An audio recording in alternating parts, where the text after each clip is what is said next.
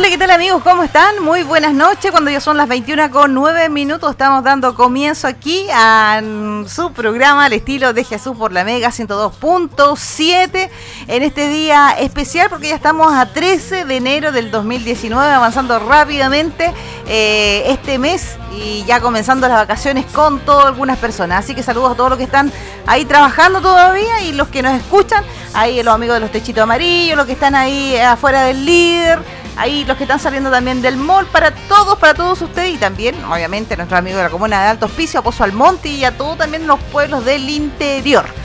Ya, y me queda por saludar también eh, Santiago, Viña del Mar, ahí tenemos grandes amigos que nos escuchan todos los domingos, así que para ellos un abrazo fraternal desde aquí, desde Iquique, Iquique glorioso. Ya, y saludamos a quienes están aquí en nuestro estudio, nos acompañan en el día de hoy. Dedos Mágicos, ¿cómo estás tú? Hola, hola, hola, hola, muy buenas tardes. Aquí estamos nuevamente un domingo, pero espectacular, pero con una calor que te la encargo. Oh, sí, verdad. Eh, bueno, temporada de verano, ¿qué se puede esperar? Así que qué bueno tenerlo ahí en los controles. ¿Está todo controlado? Eh, eh ¿Líneas abiertas? todo bajo control. Tenemos la línea abierta. Me parece. Para que nos llamen. Ya, pues entonces saludamos a, nuestras, nuestras invitadas del día de hoy. Hoy día es un día especial. Poner énfasis, así es, por eso que era especial este día. Porque les cuento. estudio? Les cuento, sí, que el tema de hoy es un tema bastante lindo, pero también no es muy tocado eh, frecuentemente en, bueno, en estudios y cosas así, o por ahí radialmente, pero Hoy sí vamos a hablar de eso. Y tenemos aquí en el estudio, antes de decir el título del, programa del día de hoy, a Rocío Carmona, no, de Carmona, pero es Rocío García. dejémoslo bien claro. Rocío García, ¿cómo estás tú? Bien, gracias. Bienvenida, qué rico tenerte aquí. Gracias por invitarnos. En el programa. Oye, sí, eh, hace rato como teníamos pensado esto para, para hacer algo especial. Eh, bueno, en este tiempo también es necesario. Genial que la mujer se tome en este estudio por lo menos hoy. Oye, y por supuesto también saludar. claro, saludar. Oye, es como, es como mi madre, mi madre espiritual, ¿ah? más que una amiga, mi, hermana de toda la vida. Viviana Gen está junto a nosotros, así que eh, me alegra mucho tenerte aquí. Gracias por la invitación. Y yo sé que, bueno, que este programa va a ser potente y vamos a poder conversar acerca de y ese es el, tema del día de hoy, las mujeres en la Biblia. ¿Cuál ha sido, cuál ha sido su rol eh, en la escritura? ¿Por qué muchas veces no es tocado la, labor, el rol que ellas han tenido durante Vamos a romper el este paradigma de muchas cosas de las que comúnmente la gente piensa, cree y que lamentablemente se han hecho una mala imagen con respecto a lo que es la mujer dentro de la escritura y dentro de la sociedad en sí. Exactamente. Así que vamos a conversar acerca de eso.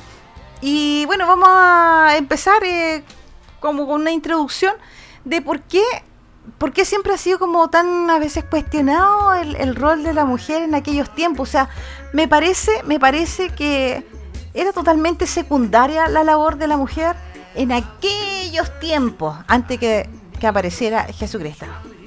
Bueno, sí, yo creo que una de las cosas que está como mal entendido, eh, la labor de la mujer en las civilizaciones y la cultura antigua siempre fue como de segunda, o sea, siempre fue como menor, de, menor importancia a la del hombre. Siempre fue el hombre eh, como protagonista y la mujer siempre fue como eh, eh, vista como para hacer las labores como entre comillas menos importantes. Ya, sí. Entre comillas. ¿Ya? Cuidar de los hijos, ¿cierto? Pero que no tenía como una voz ni tenía como una, una labor reconocida. Esa es, la, palabra, yo creo, ¿ah? esa palabra de, ser reconocida ante, bueno, ante la sociedad. Sí, sí. Pero eh, llega un punto en que esto avanza de forma normal, o sea, muy normalizado en aquellos tiempos pero llegó alguien a romper todos esos paradigmas, ¿o no, Rocío? Exactamente. Y bueno, es el que nosotros siempre estudiamos o, conocemos acá en este programa los días domingo, que es Jesucristo. Algo que a mí me encanta es que cuando uno estudia... Eh, llega Jesucristo a este mundo y uno empieza a estudiar cómo avanzaron las civilizaciones después, todas las civilizaciones que estaban influenciadas por el cristianismo, por las enseñanzas de Jesús, empezaron a darle una importancia diferente a las mujeres, empezaron a tomarle valor, si tampoco se trata de poner a la mujer en un altar y despreciar a los hombres, no se trata para nada de eso, sino que entender de que somos todos hechos a semejanza de Dios y que por lo tanto no existe esta cosa como de escalón, de, de tratar de ser un gallito de quién es más importante que el otro. Y eso ocurrió con las civilizaciones, las que estaban influenciadas por el cristianismo, empezaron a darle un valor especial a las mujeres. De hecho, algo que a mí me encanta, hay un detalle en la Biblia que me gusta, que está en Hechos, es que el primer ministerio que se hace es para servir a las mujeres. Cuando están los apóstoles en la primera iglesia, después de que Jesucristo había resucitado, eh, dicen necesitamos encontrar hombres que sean llenos del Espíritu Santo, que atiendan las mesas y estas mesas eran de mujeres viudas. y me encanta eso, es el primer ministerio y es para atender a mujeres. Entonces ahí tú te das cuenta que cuando hay una sociedad que está influenciada por las enseñanzas de Jesús, a la mujer no se le pisotea.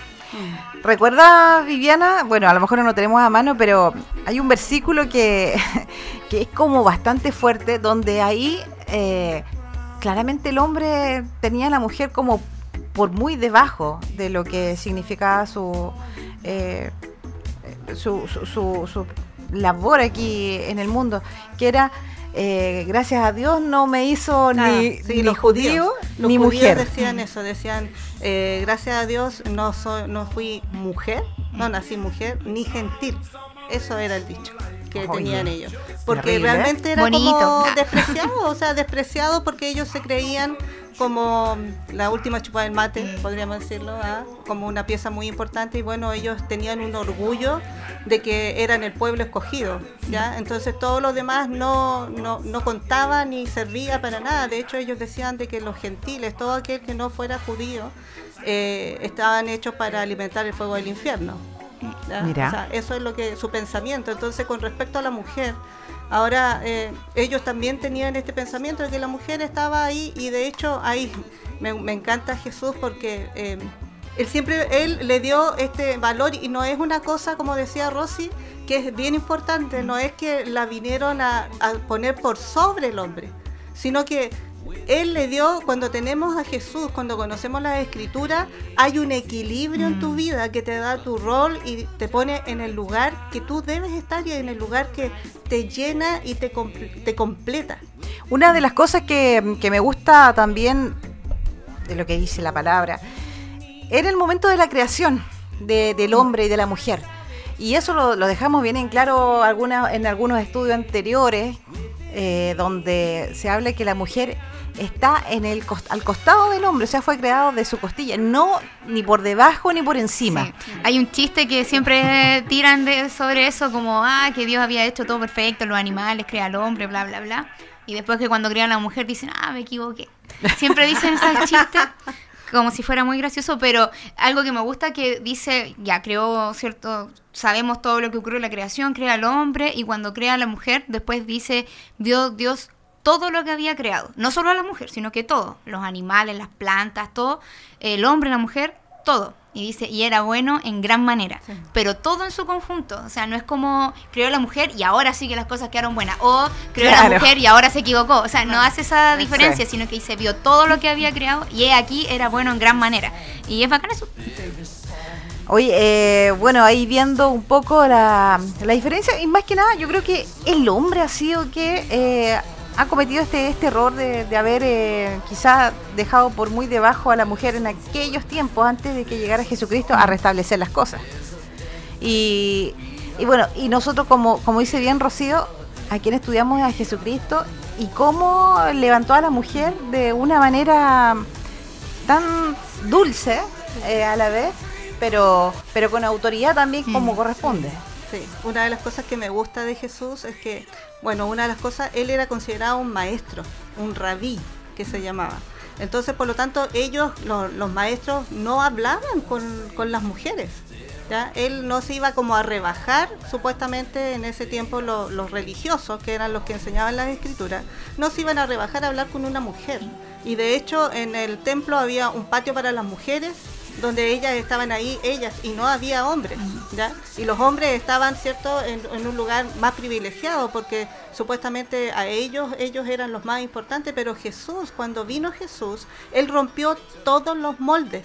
todos los, los encuadramientos que ellos tenían como religiosos y todas las tradiciones, Jesús vino y las rompió. Y una de esas fue hablar con mujeres, y ni siquiera con mujeres de que eran bien consideradas dentro de la categoría. sociedad, de categoría, ¿cierto? Mujeres importantes o eh, muy, em, eh, no sé, como de, em, como de muy buen nombre, ¿ya?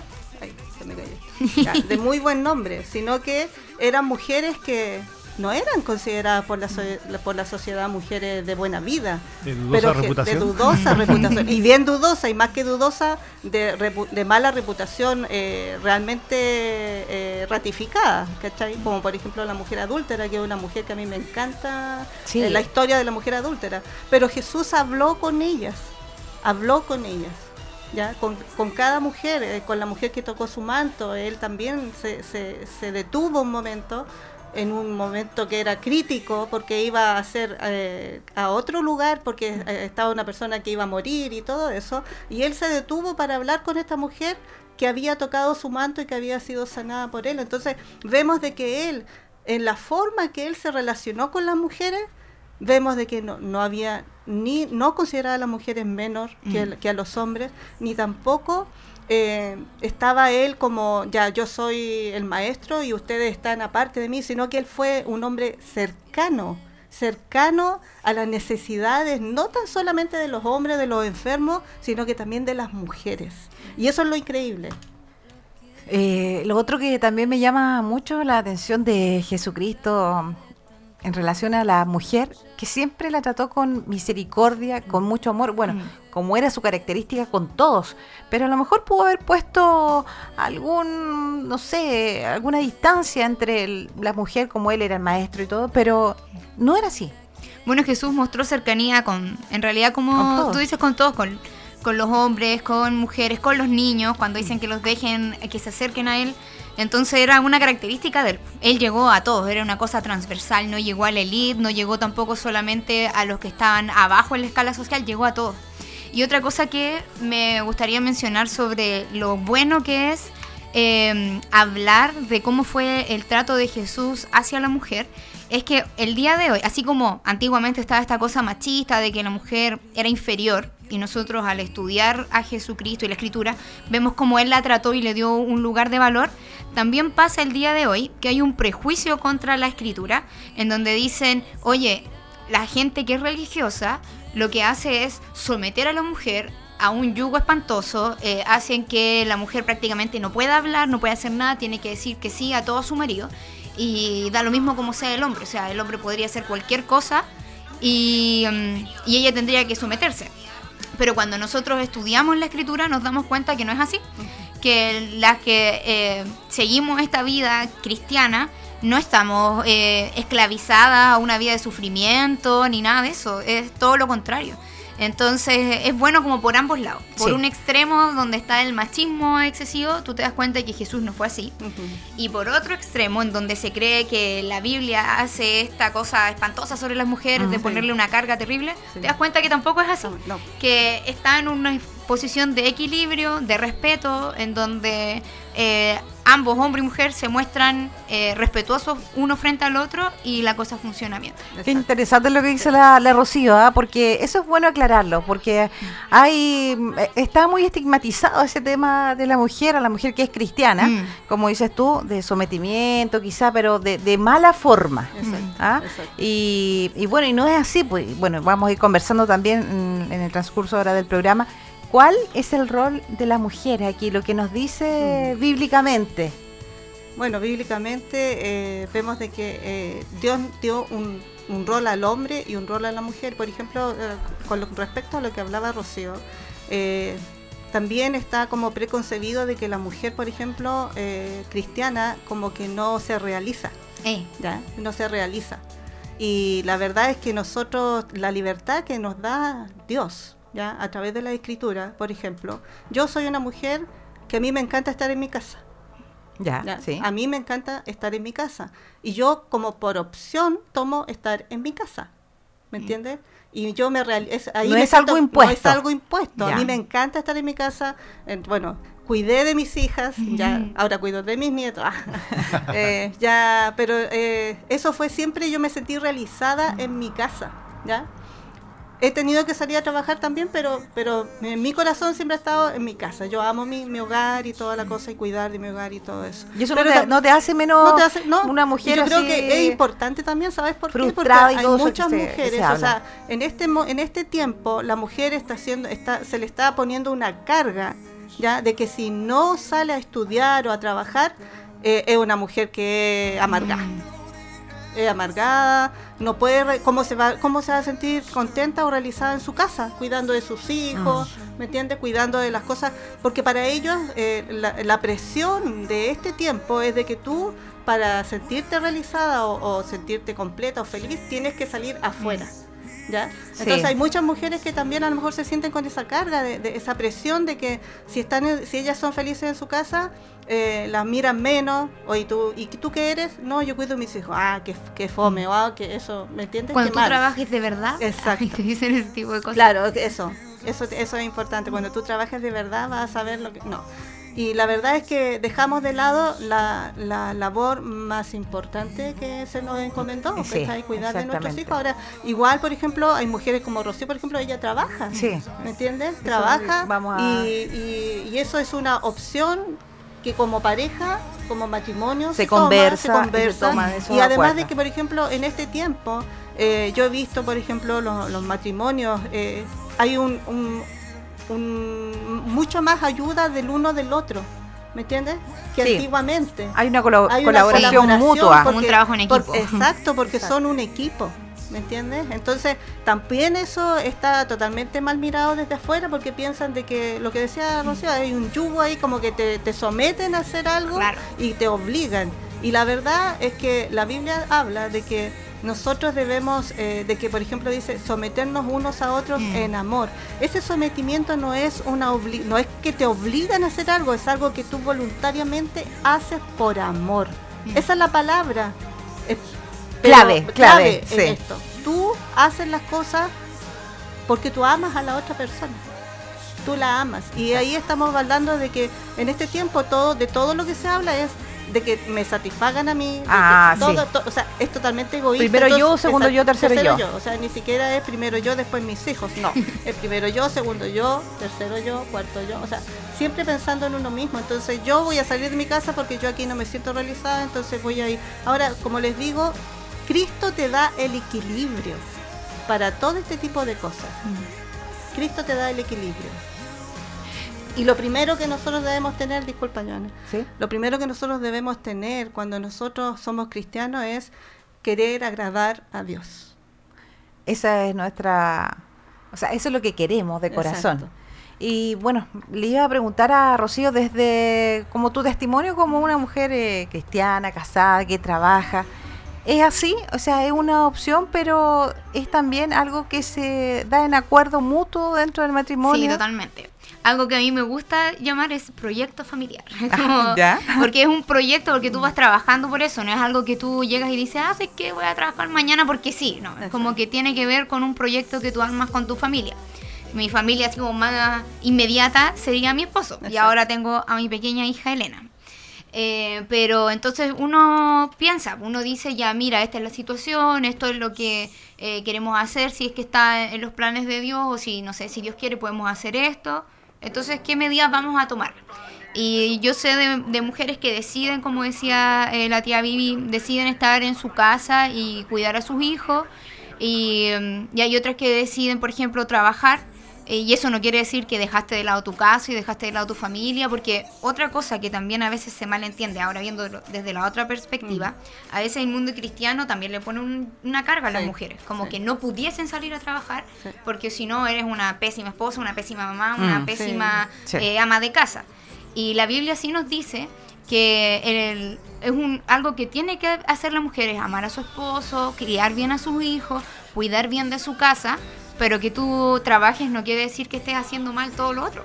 Así como la tía decía que, que, Cristo te da el equilibrio, también te lo da cuando tienes esta cosa extra que es el trabajo fuera del hogar. Mm. Entonces, con la ayuda de Dios y, con organización, con disciplina, se puede eh, conseguir. Se puede, Ahí es donde está lo que tú decías del trabajo en equipo. Claro, exactamente. Porque sola sola. Claro, pues de hecho yo no se podría, pero sí en trabajo en equipo, por eso que debe ser algo de dos. Exacto. Exactamente. Bueno, chiquillos, estamos hablando acerca de las mujeres en la Biblia y estamos viendo también un poquito del rol de la mujer eh, en ese tiempo, como antes eh, era quizá cuestionada y era estaba por muy debajo eh, de lo que es el hombre, en un ni siquiera segundo puesto quizá, pero llegó Jesucristo y cambió todo, cambió todos los parámetros, el, paradigma a seguir y bueno, y eso es lo que estamos comentando en el día de hoy y eh, también un poco el testimonio de cada una. Viviana es feliz en su hogar, aunque ha tenido que salir a trabajar, pero con su corazón puesto en su casa. Eh, aquí Rocío, una profesional joven, pero que también con una planificación eh, familiar también se pueden conseguir este tipo de cosas, salir a trabajar, pero también hacerse cargo de su familia. ¿Y usted? Y yo de, todo un poco, porque ah, también estuve un harto tiempo como mm, dueña de casa, pero ¿sabes qué? Si bien es cierto, a mí también me gusta mucho mi hogar. De hecho, casi nunca he encontrado un trabajo eh, de, un, de un tiempo establecido, completo, sino que todo lo mío es freelance, así pico por todos lados. ¿Pero por qué? Porque me gusta estar en mi hogar y también disfrutar de eso y cuidarlo. Eh, antes de irnos a un tema musical, porque son las 21 con 30 minutos, tenemos aquí ya comentarios, porque nos están viendo a través de Facebook Live y le mando un saludo grande a, mi amigo Juan Rodrigo Martínez, mi estilista amigo, ah. que siempre está ahí en sintonía, lindo. Dice, cada mujer determina cómo vivir su vida, no vale cuestionamiento. ¿Importa cumplir el deber ser social? Cada quien se realiza de lo que más le hace sentir bien. Incluso cada persona debe usar su libertad a siendo feliz en lo que hace, cumplir con lo socialmente correcto, hacer feliz a otro por cumplir el deber ser. O sea, claramente ahí también eh, está como ese, tema de qué dirán en los demás como que no, no hay Una presión, hay una presión social en ese sentido, aparte de todo lo que el mundo... Oye, pero si el mensaje siempre en día también. Saludar a los que están también sumándose a la sintonía. Está el gran, el gran escualo, el único escualo que viene de Bolivia. El tiburón de, Cabancha. Un abrazo para ti, amigo, que estás ahí escuchando. Eh, qué rico tenerte ahí en sintonía. También, bueno, Bastián López desde Santiago, que nos está viendo, watching, nos Santiago, dice. Santiago, Santiago, Santiago, Santiago. También saludar a nuestra fiel auditora que tiene que estar ya en casita, con un quizás con un juguito rico, un picoteo. Oh, cómo me gustaría estar ahí compartiendo. Para la familia ahí, eh, Muñoz Aguilera, para Carmencita Aguilera y su esposo Roberto Aguilera también. Un saludo grande, siempre nos acordamos de ustedes y eh, cualquier día puede venir por acá ¿ah? a saludarnos. Una, una cosita rica, mejor todavía. Aquí las puertas están abiertas, aquí recibimos de todo. De todo, de todo. Y también a Daniel Ramírez, que es nuestro gran auditor, que siempre está con su su eh, Leonora, su pequeña Leonora y su esposa. Así que para ellos también un gran saludo desde aquí, desde Iquique, porque son de la gloriosa comuna de Altos Pisos. Exactamente. ya, pues vamos a seguir entonces. Y había, hay un, hay un mandamiento que dice que es para el hombre y también hay uno que es para la mujer. Y creo que claramente funciona, porque si aparece en la escritura es porque es así. Bueno, en Efesios 5:25 dice, maridos, amad a vuestras mujeres, así como Cristo amó a la iglesia y se entregó a sí mismo por ella. Y a las mujeres le dice, las casadas estén sujetas a sus propios maridos como al Señor. Y eso, si lo llevamos a palabras de, hoy en día, ¿cómo lo podemos traducir? Bueno, que el hombre esté dispuesto a dar su vida por su mujer, ya. a cuidarla, a amarla, sobre todo porque una, una de las cosas que yo creo que toda mujer, eh, y también lo, hablo por mí en forma personal, nosotros necesitamos sentirnos amadas y cuidadas, sí. tratadas con, Eso hay que reconocerlo. con amor, porque es algo que es como, nosotros somos emocionales, entonces nosotros necesitamos eso en nuestra vida. Esa contención, esa, ese sentimiento de protección. Exacto, de protección, de protección que, nos puede dar, bueno, nuestro esposo en este claro caso. Que sí. Y también, por ejemplo, eh, una de las cosas que nuestros esposos necesitan también es que nosotros los los respetemos. Y ahí está el, el hecho de sujetarnos a ellos. O sea, y, y, también tenemos que verlo desde este punto de vista. Una de las cosas que hablamos con, con Jorge Jorge, un saludo para ti. Desde Santiago, claro. Desde Iquique, Santiago. Está al lado de Bastián ahí. Desde Iquique, Santiago. un saludo para ti. Y eh, una de las cosas que es importante es que nosotros necesitamos eh, respetarlos a ellos, pero también eh, en la forma de... Se me fue la idea donde se el, llamando, de que nosotros, ellos también necesitan sentirse respetados por nosotros, respetados. ¿Ya? Ah, y lo otro que le iba a decir, ya se me volvió la idea, es que es también una carga menos para nosotros cuando nosotros dejamos que ellos sean la cabeza del hogar.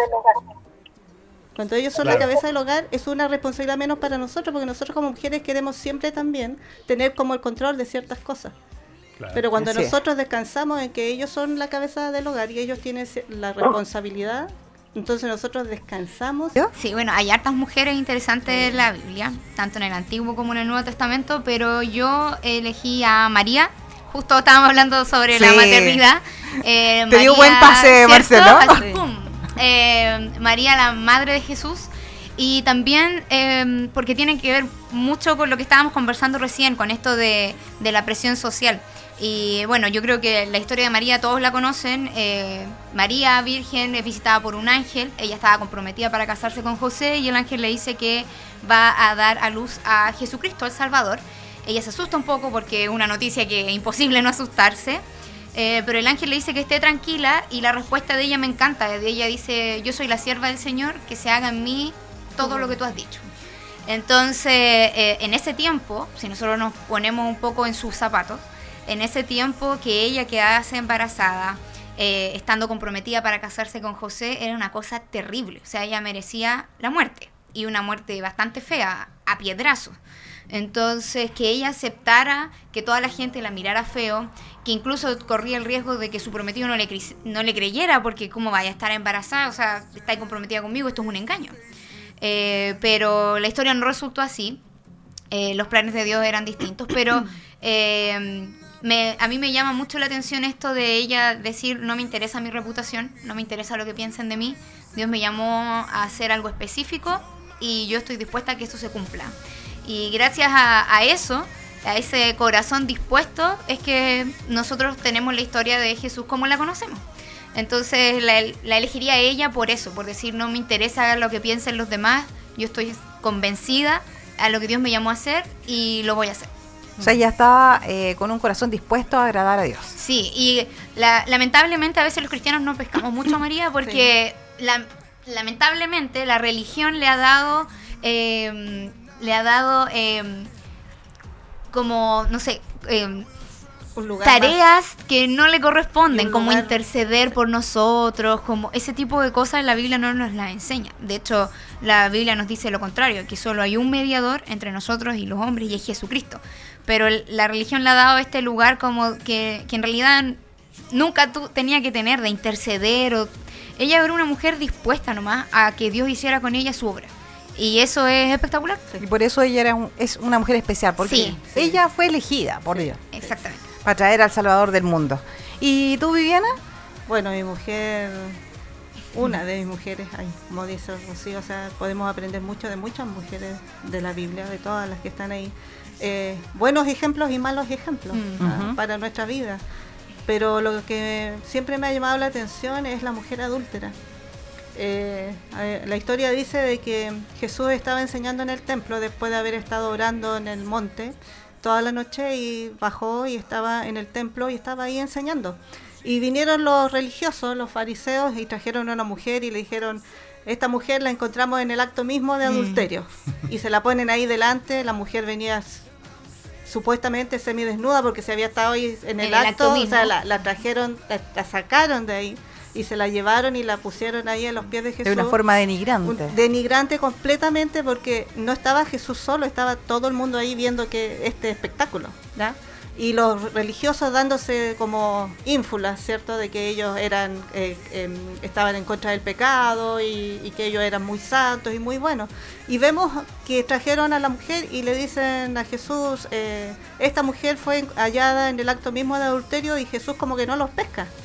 Y me encanta eso de Jesús, me encanta eso porque ellos venían con su justicia propia, Nosotros somos tan santos que estamos repudiamos el pecado.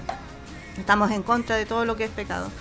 Pero Jesús eh, no los pesca mucho y le insisten hasta que él eh, se da vuelta y los mira a ellos y le dice, eh, el que esté sin pecado, que tire la primera piedra.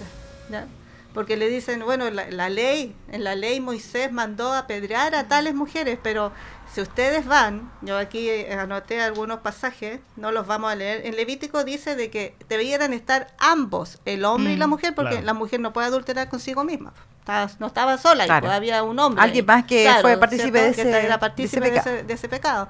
Entonces, pero ellos llevaron solamente a la mujer. Y ahí vemos en la forma, porque el hombre salió libre, salió libre de polvo y paja, mm. ¿cierto? Pero bueno, Jesús estaba ahí y eso me, encanta el carácter de Jesús, la misericordia de Jesús, el amor de Jesús demostrado en esta mujer. Primero que nada, ellos le dicen, como si Jesús no conociera, ¿cierto?, la ley, y no, no, no conociera la escritura y le dice, la ley mandó Moisés que tal mujer, tales mujeres debieran ser apedreadas. Esto significaba morir siendo apedreadas. Y Jesús se levanta, ¿cierto? levanta la vista y le dice, bueno, el que esté sin pecado, que tire la primera piedra. Y dice que desde allí siguió como escribiendo en el suelo y dice que de ahí, acusados por su conciencia, empezaron a salir desde los más viejos hasta los más jóvenes.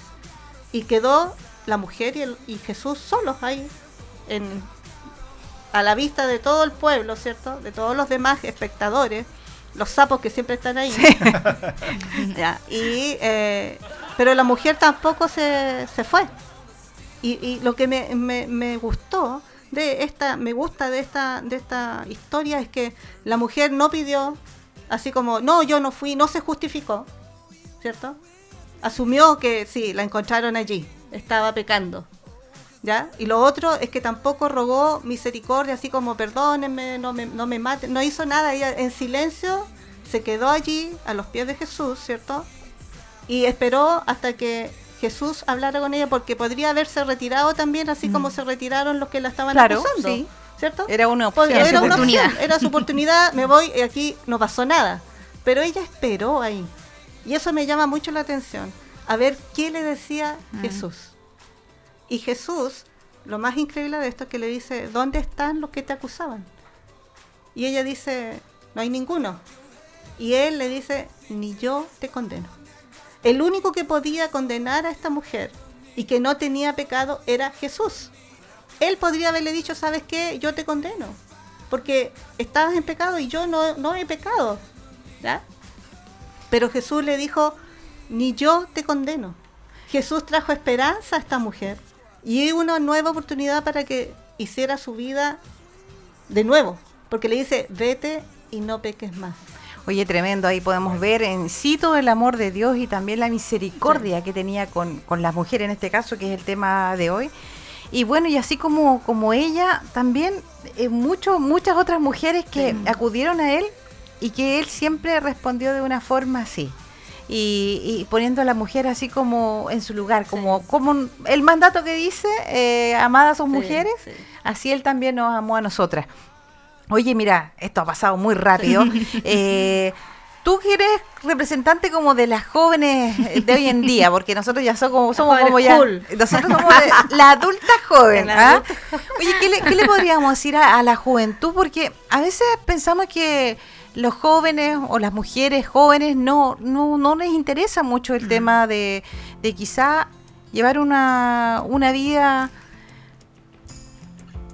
una vida agradable ante los ojos de Dios. Mm, bueno, me gustaría que supieran que vivir una vida agradable a los ojos de Dios no es una vida en donde tienen que morir a sus gustos, a su a lo que conversábamos recién, pueden tener sus carreras, de pronto creo que mucho el prejuicio hace que, las jóvenes quieran alejarse de esto, mm. de decir no estoy ni ahí con lo que la Biblia tenga que enseñarme porque voy a tener que no sé, dejar de hacer esto, esto y esto otro.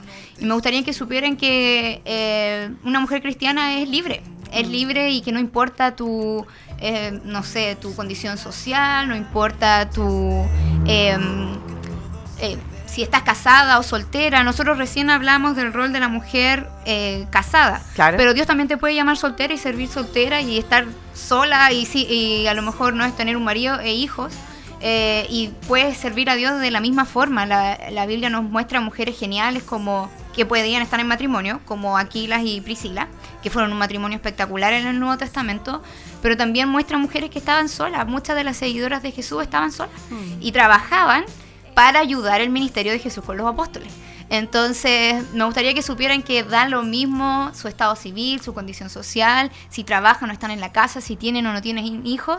Eh, de todas formas, Dios va a tener un llamado para ellas específico y que lo pueden cumplir sin importar el que dirán. Y detrás de este llamado, ¿qué es lo que trae como consecuencia, Rocío?